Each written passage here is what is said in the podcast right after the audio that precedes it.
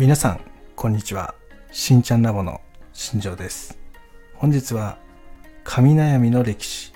の話をしていきたいと思います。よろしくお願いします、えー本日はね2002年西暦2002年の話をしていきたいと思います。この頃私はですね高校1年生ですね。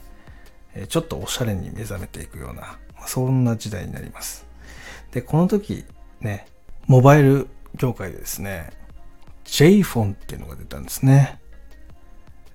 当時は本当にね、衝撃でしたね。私もすぐ買ったんですけども、アルバイトしてたのでね、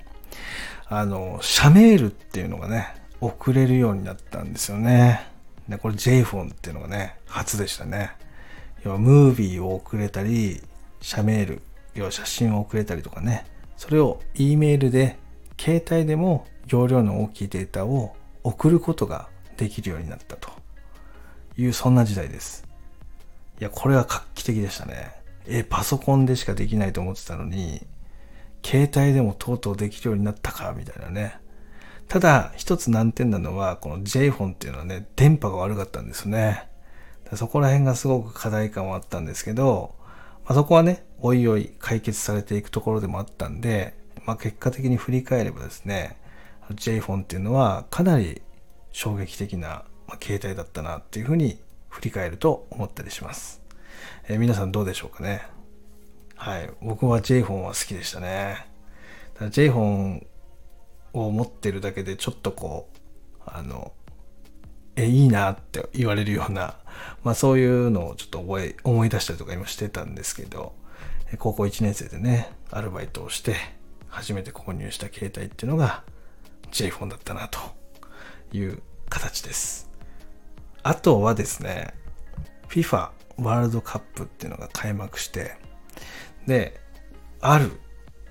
イングランドのね、選手が有名になりましたね。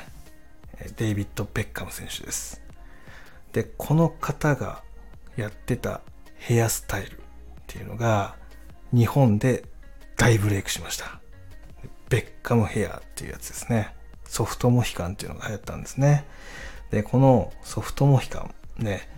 今でもね、やる方多いです。そのぐらい本当にロングセラーというか、もうずっと流行り続けてるというかね、一定層のメンズのヘアスタイルではもうずっとあの着られ続けてるヘアスタイルの一つです。で基本的にそのソフトモヒカンから派生してたくさんのね新しいヘアスタイルっていうのがねできたりしました。だそういうのもねえものすごく歴史を感じるなっていうふうに感じます。はい、振り返るとね。あとは女性のね、ヘアスタイルでも、あの、レイヤースタイルっていうのがめちゃめちゃ流行ったんですよね。こう、毛先を軽く見せる、そういうスタイルです。で、これが結局ブームになって、髪の毛を軽くしようみたいなね、そういう雰囲気が一気に流れたような形です。で、あとは、その、ベッカム様の影響で、髪の毛を金髪にする人が増えたりとかね、そういうのもね、かなりこの時期目立ちましたね。だ結局パーマが結局ダメージ、前回も話したんですけど、ダメージっていうのが出て、まあ、それを、えっ、と、払拭することとして、パーマからカラーに少しずつこう移行していくような、まあ、そういう時代背景がここにあります。だみんなが今までパーマとかそういったのをしてたのから、えー髪の毛を軽くして明るくしていくっていう、そういう流れがね、ここで流行りとしてでき始めたような、そんな時代ですね。えー懐かしいですね。ベッカムヘアね。皆さん、やったことあるんじゃないですかね。男性の皆さんはね。だそういうのが面白いなっていうふうに思ったりしてますね。で、あとですね、この時ですね、その、髪型の部分では、そういうベッカムヘアとか、レイヤースタイルとかっていうのがね、流行りましたけど、あの、結構ね、反動で髪の悩みっていうのもね、この時期めちゃめちゃ増えてきてるんですね、2002年から。で、どういう悩みが増えてきたかっていうと、その、もともと、そのヘアカラーっていうのがね、さっき流行り始めた時期ですよっていうふうに言ったんですけど、このカラーを繰り返し繰り返しやっていく中で、髪の毛の張り腰がなくなるっていうね、そういう悩みが出てきてるんですね。で、あとは、えっ、と、髪の毛が細く感じるとかね。あとは髪の毛を伸ばしたいけど伸ばせない。要はブリーチのしすぎで、どんどん髪の毛が切れてしまって、伸ばしたいんだけど伸ばせないんだっていう悩みが出てきてるんですよね。これが事態背景の中で、ものすごく髪の毛の悩みっていうのが本格的に表に出始めた時代なんじゃないかなっていうふうに思います。やっぱその今まではそのメニューでの検索例えばカラーとかパーマとかストレートとかそのかけ方とかねそういうスタイリング剤とか、まあ、そういったのが主流で流行ってきたんですけどここからですねそのパサつきとか髪の痛みに加えてそういう髪の毛が伸ばせないとかあのカラーのその髪のダメージが気になるっていうピンポイントの悩みっていうのが出てきた。で髪の毛が細くなるとかね張り腰がなくなる、まあ、そういうフレーズのものが検索され始めるようになってきた。そんな時代になってます。でここが結局時代の転換期ですね。この後から髪のケアっていうところにフォーカスしてこうどんどんどんどん悩みの検索っていうのが増え始めます。ここがすごく面白いなって僕は思ってます。この2002年から時代の転換期その美容ブームっていうのが終わっていくスタートですだから結局ここまでがかなり美容室っていうのが思いっきり拡大して、2002年以降から徐々に徐々にその収縮していくような、まあ、そんな流れがスタートするような形ですね。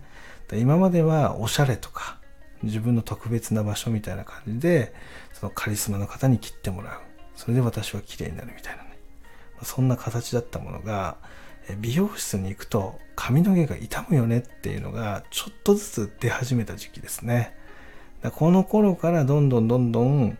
えー、美容室離れっていうのがちょっとずつ起き始めるような形です。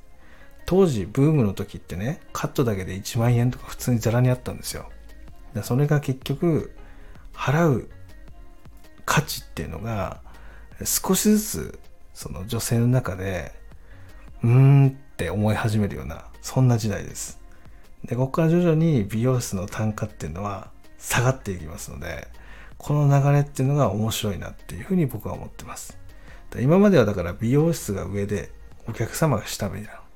だからオラオラ系、カリスマの方がね、自分の言う通りにすればいいんだよみたいな、そんなスタイルでお客様の髪の毛をね、切ったりとかカラーをしたりとかしてた関係性っていうのが崩れ始めて市場価値が変わってくる。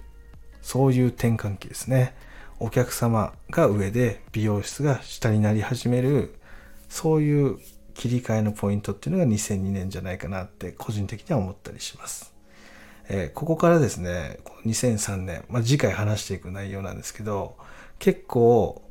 変わった変化したものっていうのが、どんどんちょっとずつ出てきますのでね、皆さん次回も楽しみにしていただけたらなっていうふうに思っております。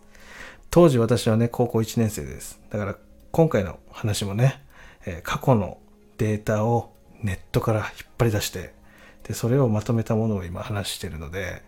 あたかもね、その時20歳ぐらいだったみたいな話し方をしてるんですけど、美容師、すでに美容室で働いてたみたいな話をしてるんですけど、当時はまだ高校生なんで、まだ美容業界に足を踏み入れてもない、そんな時代です。なのでそこら辺を了承の上ですね、えー、聞いていただけたらなっていうふうに思っております。で、また皆様の中でもね、この2002年、私はこういう思い出がありますとか、僕はこういう思い出がありますとか、そういうのがあればですね、コメント欄にぜひ書き残していってもらえたらなっていうふうに思ってますので、よろしくお願いします。ということで、今日はね、この辺で失礼したいと思います。今日も最後まで聞いていただき、ありがとうございました。